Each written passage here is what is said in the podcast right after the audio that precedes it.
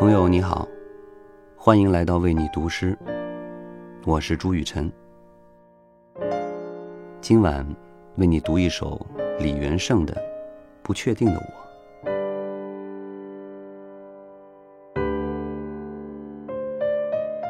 每次醒来，都有着短暂的空白，身体在耐心等待着我回来，从世界上最遥远的地方，从虚空，从另一个身体里回来。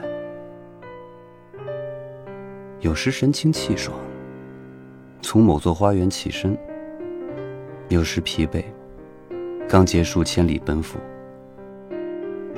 这个我。